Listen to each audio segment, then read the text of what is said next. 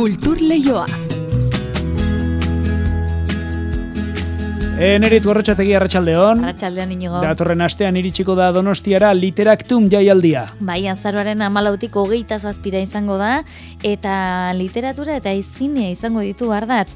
Filme bihurtu diren eleberriak hartuko dituzte zutaben nagusitzat, eta batetik besterako sorkuntza prozesua izango dute aztergai. Idazle, zinegile, gidoilari edota musikari ezagunak ere izango dira honen beste tartean. Pio Baroja eta Juan San Martin oroituko dituzte, eta hoi bezala literaktun txikiak ere, ez du txik egingo. Ba, Juan San Martin aipatu dugunez, Jakin Fundazioak Eibarko Udalarekin, Gipuzkoako Foru Aldundiarekin eta Jaurlaritzarekin elkarlanean, Juan San Martin ikerlari Eibartarraren lan osoa digitalizatu du eta dagoeneko konsultagai dago jakin.eus webgunean amalau mila eta seiun horri baino gehiago digitalizatu dituzte.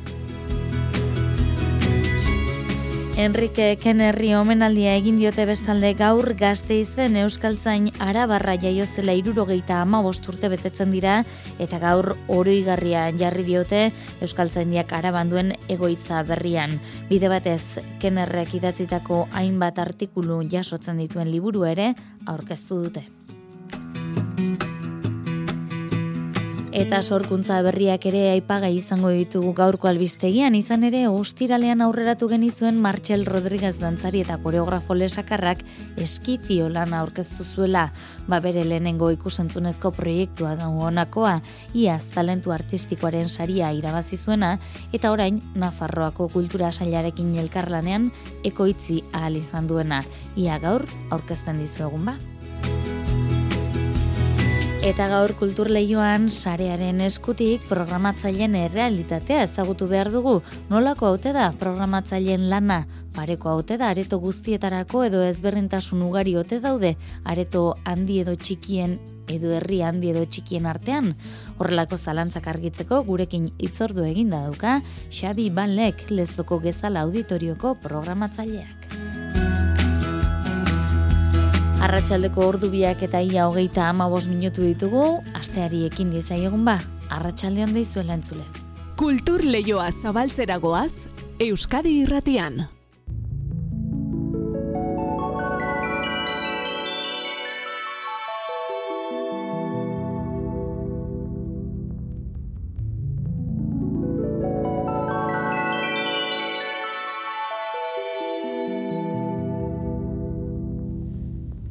Urte diraia da, koldo almandozek ete berentzat egindako ondarra hoak telesaila estrenatu zela, ba orain, telesailaren estrenaldiaren bigarren urte aurrenarekin bat eginez, aitorre barria kompositoriaren jatorrizko soinu banda biniloan argitaratuko da.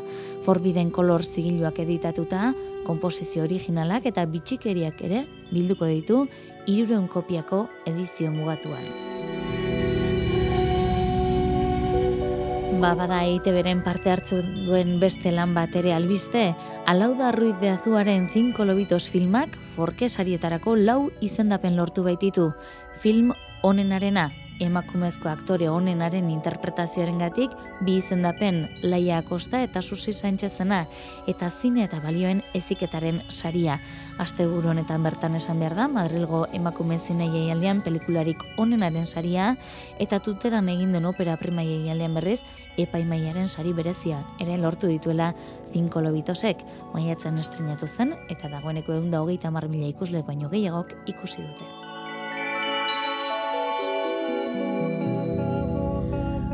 Bazine azizketan jarraitu behar dugu literaktum letren jaialdiak pres baitu aurtengo egitarau zabala. Ilonen amalautiko hogeita zazpire egingo da, literatura eta zinema ardatz hartuta. Badire irurogeita amarrurte zinemaldia hasi zela eta ospakizun honekin bat eginez, zinemara eraman dituzten hainbat eleberri izango dituzte izpide. Idazleak eta zinemagileak elkartuko ditu sola saldian. Pio Barojaren eta Juan San Martinen literatura ere gogoan izango ditu letren jaialdiak. Marijo zeuriak ditu xetasun guztiak. Literaturan hitza nagusitzen da, zineman berriz, irudia. Ba, zinemara eraman dituzten eleberrien ingurukoa izpide izango da donostian egingo den literaktum jaialdian. Zinemaldiaren irurogeita margarren urte horrenarekin bat eginez, Jonin Sausti kultura zinegotziak dio moduan. Literatura eta zinema, izan ere, irian Donostiako zinemaldiak irurogeita urte bete ditu, eta ba, eskusa horrekin ba, literaktunek ba, espazio berezi bat egingo dio zinemaren gaiari. Jaialdi honetako ardatz e, nagusi edo ardatzetako bat izango dare Pio Baroja, egun da berrogeita urte betetzen dira, bera jaio zela, eta izango da ba, sakonduko dugun e, personaia.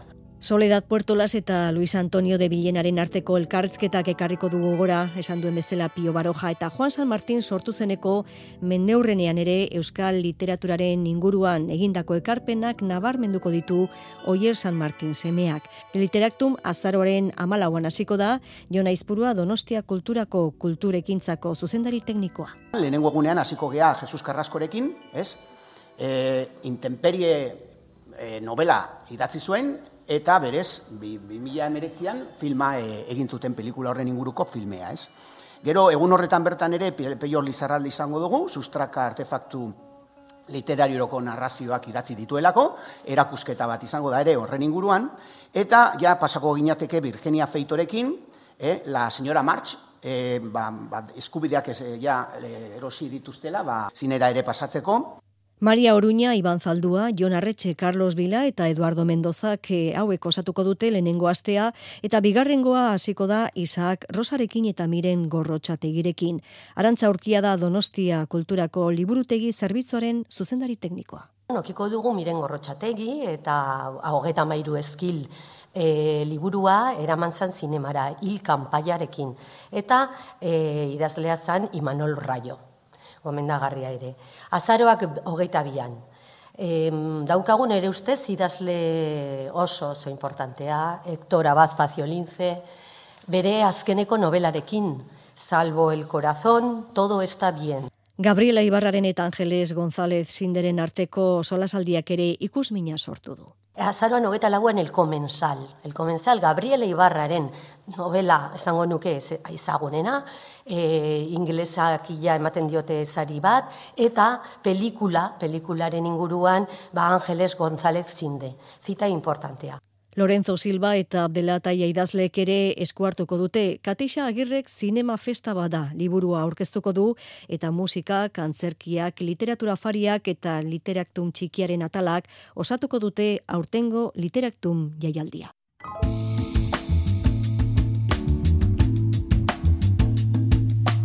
Baiakin Fundazioak Eibarko Udalarekin, Gipuzkoako Aldundiarekin eta Jaurlaritzarekin elkarlanean Juan San, Mar Juan San Martín ikerlari Eibartarraren lan osoa digitalizatu du aipai genuen Juan San Martínena ikerketa eta konsultarako eskuragai dago, dagoeneko jakin.eus webgunean, gora ezagun mila bederatzen da hogeita bian jaio, eta bi mila eta bostean zendu zela ikerlaria.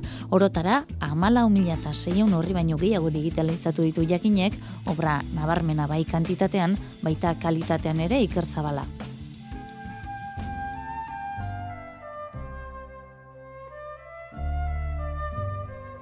Juan San Martinen lanaren irisgarritasunean urrats erraldoia baliatu du Jakin Fundazioak Ibarko Euskaltzale honek eginiko obraren osotasuna kontsulta eta ikerketarako eskuragarri jarri baita. Lorea Agirre Jakineko zuzendaria da. Polifazetikoa era bat, eremu eta jardun askotan ibili zena, ez da, ba, alde batetik mendizale izan zen, da horrekin lotuta historialari, bai e, ikerlari, bai etnografo, euskaltzain izan zen, ararteko izan zen, poeta izan zen. Kontutan hartuta, gerra galdi zutenaren seme izan zela, zenbate ikasi zuen, horren zati handi bat e, modu autodidaktan egin zuela. Digitalizazio lanak luzeak izan dira bilaketa jardun sakona tarteko, orotara amalau mila zeieun eta amabost horri digitalizatu dira. Guztira guk e, mila bat gora dokumentu e, bildu ditugu bere obraren e, digitalizazioan, hau asko da gutxi da, galdera ez da, asko da, ikaragarri da. Bai euskal kulturaren markoan eta konparatzen badugu Europako beste ezein autore bere, bere kontestuan asko polikatu zuen. Mogelen inguruko hausnarketa izan zen bere lehen liburua. Ondoren, hainbat lan iritsi ziren literatura, arte, etnografia eta linguistikaren inguruan. Eta idatzi eta gainera gizarte mailan ere figura nabarmena izan da Juan San Martín hogei mendeko euskal historian. Bere gainean, eh, idatzitakoak. Egun da piko, horrek esan nahi du, erreferentziazko personare izan dela. Antologo izan zen Euskal Poeta gazte berrienen eh, lehen aukera eman ziren, e, gero ararteko lanetan ere, ba, bueno, bere publikazio handiak egin zituen, Euskal Zandian ere amarrotez jartun zuen lanean, mairuro ba, gita sortziko Euskara Batuaren afera guzti horreta, atxiaren aldeko defentsore handienetako bat izan zela, Digitalizazio lanari dagokionean Juan San Martinen obra era askarrean eskuragarri egotea beste koska bat da jakinen artxibo handia eratzeko xede horretan. Lehenik eta bain katalogo oso bat e, topatu edo osatu, ez dagolako katalogatua, ba, Juan San Martinek egin zuen guztia. Eta gero hori dena digitalizatzea, jakin puntu zen atarian jarri dugu, Euskal Pentsamendua izeneko esango dugu etxe bizitzan, bere gela ere jarri diogu. Eta uste dugu badela leku bat, elkarren artean, bazai, tene mugika bat eta San Martin eta Josia Zurmain datxiardegi, elkartzekta digital batean e, jartzeko. Korpus osatu bat planteatzen den enean Juan San Martinen idatziek ikertzaileen proiektu berriak piztu ditzaketela uste du Jakin Fundazioak.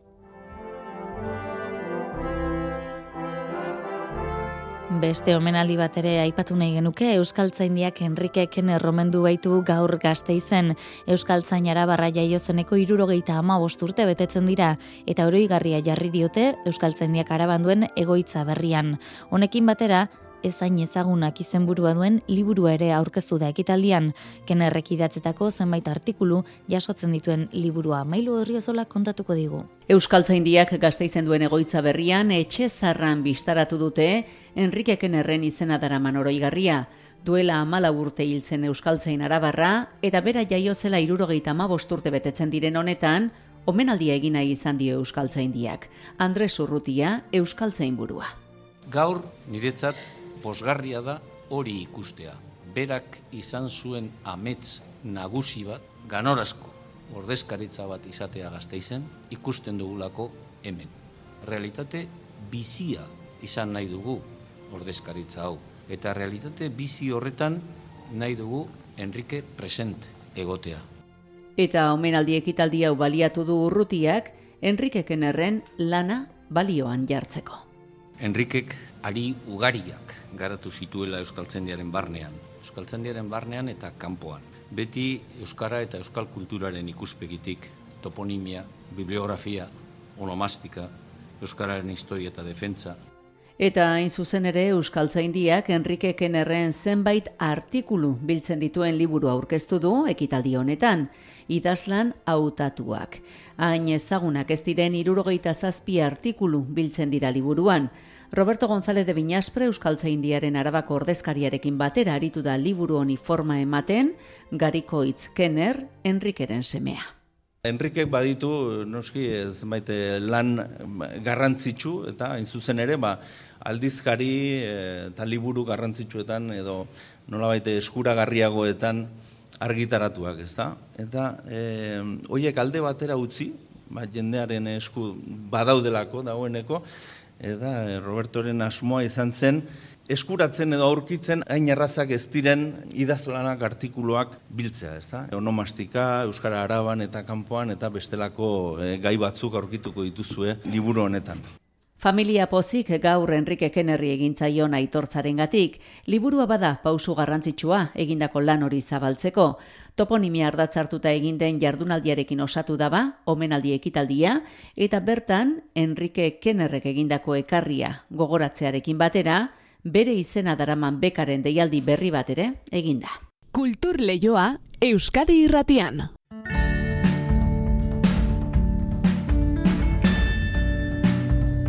Sarea Euskadiko Antzoki Sarearen eskutik gaur programatzaile txikien errealitatea ezagutzen saiatu behar dugu. Antzoki txiki edo handietako errealitatea nolakoa den jakiteko. Horretarako gurekin gaur kulturleioan gonbidatu Xanti Baldugu. Lezoko kezala aretoko programatzaile. Arratxaldeon deizula, Xanti? Kaixo, arratxaldeon. Tira, sareak antzoki handi eta txikiak batzen ditu, zeren arabera dira txiki edo handi? Dauden herriko biztanleen arabera, duten aforoaren arabera, nola neurtzen da? Bueno, eh, berez programazioan e, zea biztalen arabera eta diruaren jartzen den diruaren arabera, baina e, elkarrekin oso lotua daude, zea geota biztanle gehiago, geota aukera gehiago, aurre kontuetan ere zea programatzeko eta hori pues, ala da, nahi ez. Mm Zuena beraz, gezala auditoriuma, zer da, antzuki txikienen artean kokatzen dena? Bai, antzuki txikienen artean, eta bueno, nik uste dute bataz beste zarearen barruan, e, amar mila biztanletik berako hortxe kokatuko gineakela, eta, bueno, tontamentean, pues, e, euneko geita bosta ere hor da. Mm Beraz, e, gutxo gora bera, basarearen e, kide zeraten asko, parekatuak zaudete ez da? Baldintza bai, edo bai, bai, gisa bai, berekoak zarete. Bai, e, e, zarean e, irurogeita, kasik irurogeita marra antzoki daude, baina horietako pues, e, asko iriburuan daude, iriburuan kastize dazkalao, e, donostiak eta orduan, eta horiek haundi dira, eta ondoan ere, herri haundiek ere osatzen dute beste antzoki izaera bat, e, aforo handiekin, programazio handiagorekin, mm. eta e, beste gero gelditzen gea, pues, e, e, inoren e, lurraldean, e, pixkat, e, pues, gure kasuan bezala, pues, lezo donostia eta errendien ondoan dago, eta beste aldean irun eta ondarra dazkagu, beraz, herri oso ondien inguruan gelditzen da herri ertaina, baina e, zea programazioan eta pues, e, egiteko asmotan alegia. Mm e, publikoaren aldetik baldago alderik antzuki txikiko edo handiko publikoa izan? Bueno, hori ez, ez dakit hori elkartu erko gineke batzuk hitz egiteko, ez, nik denala gurean usten dut, e, ze antzoki txikiak ekartzen duten e, onura bat da, e, kaltea handiak izango ditugu besten dere, baina onura da publiko ezagutzen, ezagutiten dugula, ez. Mm gure publikoaren gertutasuna guk e, programatzen dugunean, aretoan egoten geha, e, publikoarekin interaktuatzen dugu, e, beraien feedbacka jasotzen dugu, badakigu e, gustatu zaien nolago, e, nolako komentario egiten dizkiguten arabera, eta askotan gero sarrerak eroste etortzen direnean ere komentatzen digutelako. Ardia oso gertuko publikoa dakagu, e, garo, balima dakazu e, zea sortzireun foroko e, aretoa zaila da publikoa kontrolatzen naiz eta segurazki deporarekin ala lortuko duzu, baina areto txikietan hori oso normala da, publikoekin kalean zazenean komentatzea ze ondigandekoa edo e, alako gauzak, e, orduan badago alde hortatikan behintzat e, efekto oso positiboa. Mm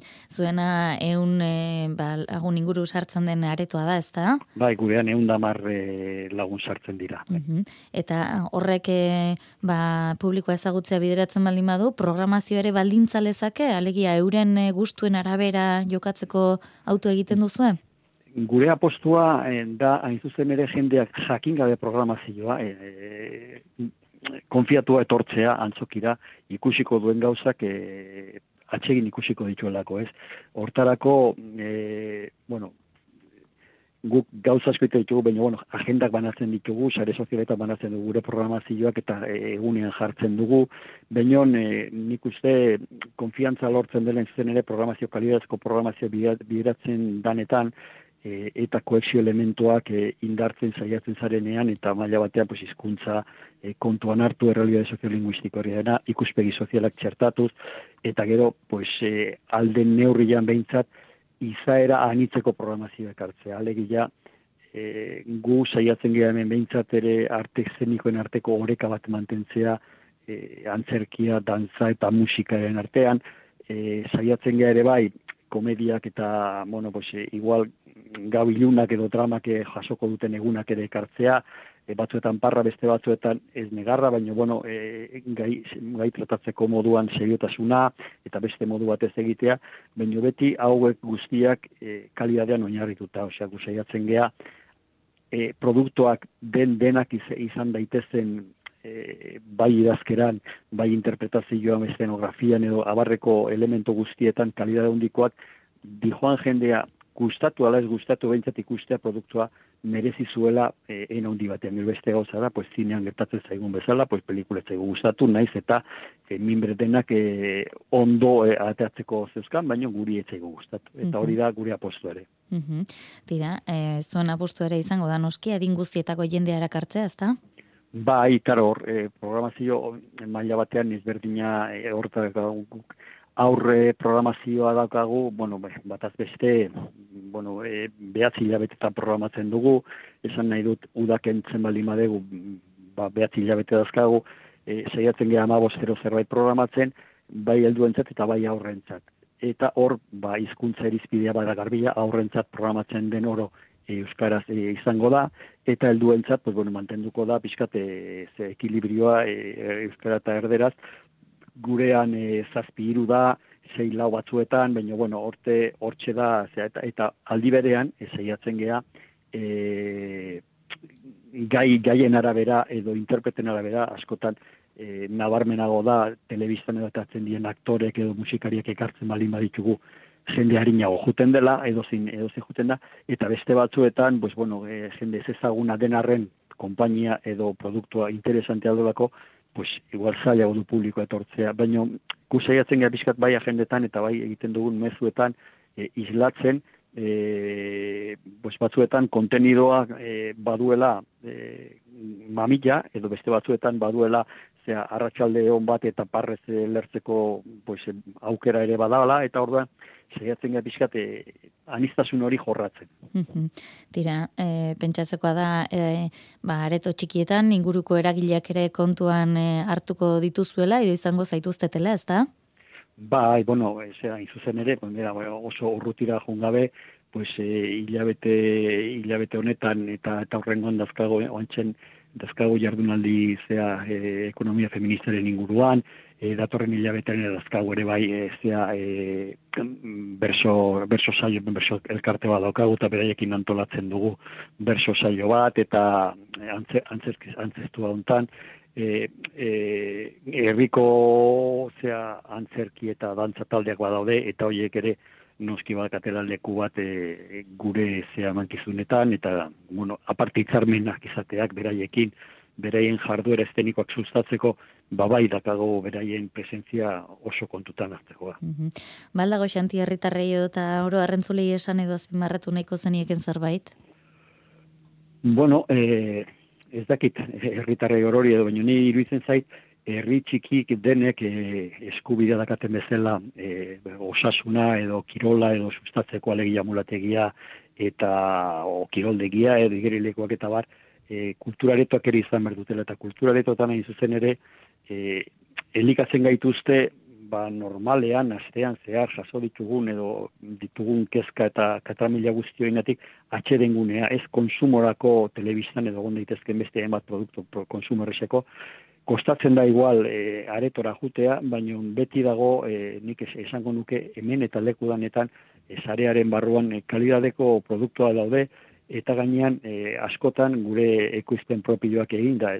Eguneko kasik e, barren produktu gorreina eguneko hiru horrezkatzen dugu eta eta hortxe dago gure askotan jende gaztea oso ona eta kanpo atea beharra hemen e, aukera esteniko getutelako. Eta horren nik bermatzea eta bueno, gureak direla eta gurearekin bat egin behar dutela gizarte jatorre eta sando bat egiten.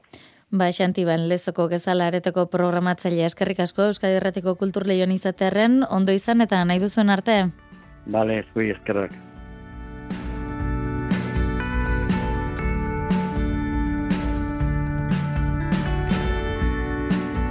Eta programazioa zari garela, sormen ekimenare aipagai dugu, musika zantzerkiz, bertso edo dantzaz beteko baitu galdakao lau egunez.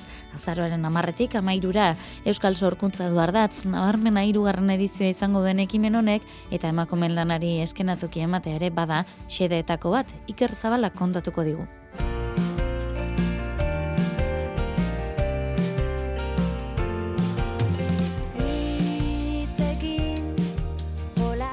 Euskal kultura eta sormena sustatzeko xedez sortu zen sormene 2008an kulturak bide virtualetarako bidea hartu behar izan zuenean. Iaz jada, Torrezabal kulturgunea izan zen ekimenaren gotorlekoa eta urten ere Euskal proposamen ugari izango dira lau egunez galdakaon. Daizka txamizo sormeneren eragileetako bat da. Euskal kulturaren transmisiako espazioa eskaintzen duen eh, ekimen bat, non eta galdaka on. Bere helburu nagusiak izango lirateke gonbidatzea Euskal Herriko Kultur Proiektu aurrera aurrera zaleak edo euskarazko kulturara erakartzea herrialde guztietako euskaldunak, kulturzaleak sortzea, sustatzea Amatasuna sorkuntza euskara transmisioa. Horiek dira sormene 2022 honen ardatzak. Hane legarreta ere eragile da ekimen hontan. Sormeneren ardatz nagusi azken finean da, ba, proiektu multidisciplinarrak taularatzea, ez? Bereziki, bueno, ba, euskal emakume artisten lanak balioa ematea, ez? Arte asko kontemplatzen dira proiektu honetan, azkenean sormene plazan, saiatzen da, e, arte guzti hauek, ba, galdakoko ikusle eta entzulekin elkarbanatzeaz gain, ba, galdakoko mugetatik aratago eramatera, ez? Euskal Herri osora ikasleentzako tailerrak izango dira programan eta lehen egunean bertan bertsolaritza, literatura, musika eta sinema ardatz dituen ekimena. Eiderri barren eskutik e, ilustrazio tailer bat ikasleentzat eta arratsaldean e, emanali berezi bat euskara sortu deritzona euskaren alde. Anela Baka, Mirena Muriza, Esti Marquez, Dana Herriaino eta eta Nagore Murielekin.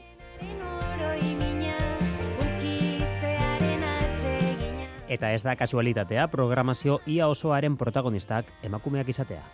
Historiko dakigu e, emakumeak beste plano batean egon direla esparro guztietan eta kulturan eta artean baita ere eta zergaitik ez emakume sortzaile asko dauzkagu Euskal Herrian eta hauen lanak ikusietan txun nahi ditugu. Bigarren egunaren ardatza dantza izango da, Oier Araolasak tailerrak egingo baititu eta Oiana Iguaran eta Amaiur Luluagak amara ikuskizuna egingo baitute, eta azken egunetan, musika eta antzerkia.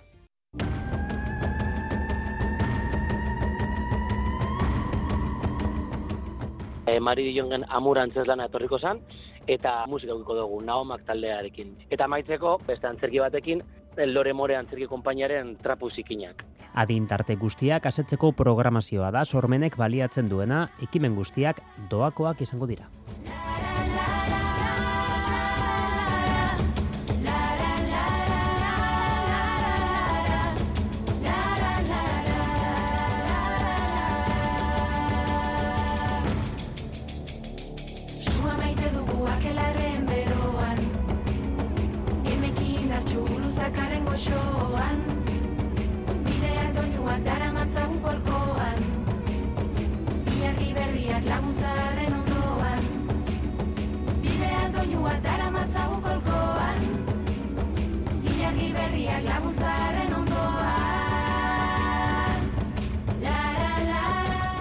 Minutu eska geratzen da arratsaldeko irurak jo dezaten eta gurresatea besterik etzaigu ba geratzen gaur ere teknika eta realizazioan Xabi Iraola eta Josi Alkain aritu zaizkigu bide lagun. Orain badakizu albisteak dituzuela Euskadi Irratian eta ondoren kantu kontari Joseina Etxeberriarekin. Bihar arte bada ondo izan eta zaindu